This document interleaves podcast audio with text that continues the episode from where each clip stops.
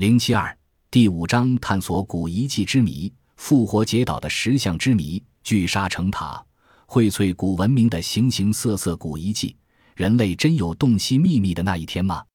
我们是渴望诸神下界，还是希望古老的石头开口说话？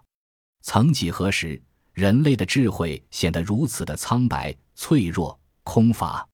智利的复活节岛是世界上最孤独的地方之一，它坐落在茫茫无际的南太平洋水域，离南美海岸大约有三千七百千米，离最近的有人居住的岛屿也有一千千米之遥。当人们发现这个海岛时，在它上面已经存在着两种居民，一种是显然处于原始状态的、具有血肉之躯的波利尼西亚人，另一种却是代表着高度文明的巨石雕像。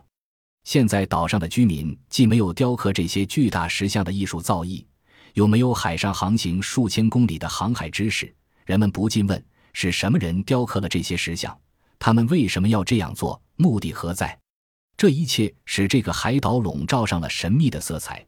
如果没有这些石像，复活节岛就如同太平洋上的许多岛屿一样平淡无奇了。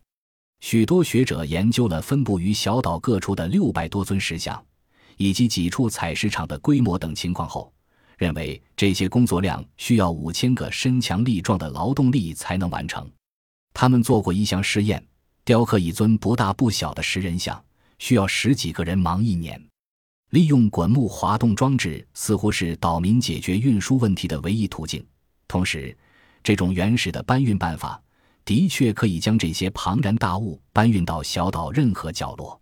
但是，这无疑又要占用很多的劳动。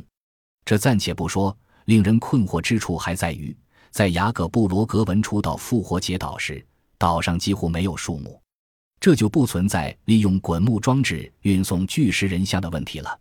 那么这些石像是怎么被搬运的呢？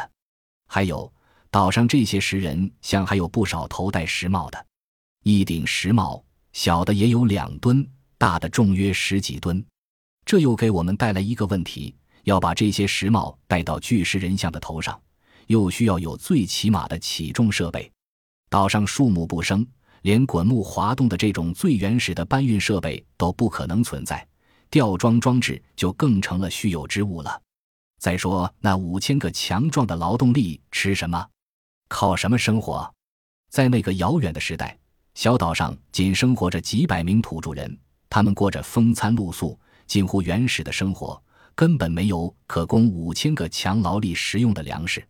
小岛上的植被、耕地提供的食物，以及沙滩上偶尔漂浮而来的鱼虾。更难以满足如此众多人口的最基本的生活需求。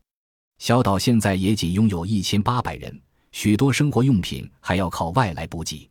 也许是宗教的力量促使岛上的土著居民创造出这种人间奇迹，但岛上的原始居民并未信仰任何宗教，他们直至十九世纪后期法国传教士到来之后，才渐渐接受并信仰罗马天主教。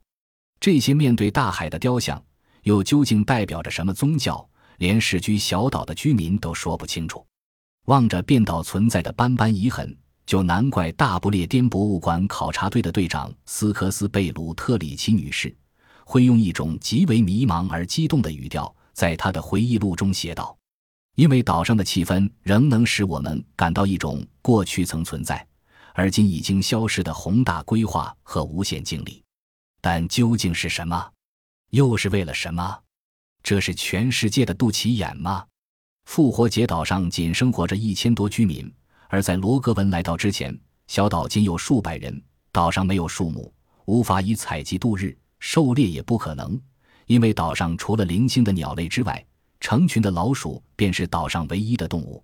岛上的土著居民以近海捕捞为业，在他们力所能及的视野内，除了大海。太阳、月亮以及星星之外，就别无他物了。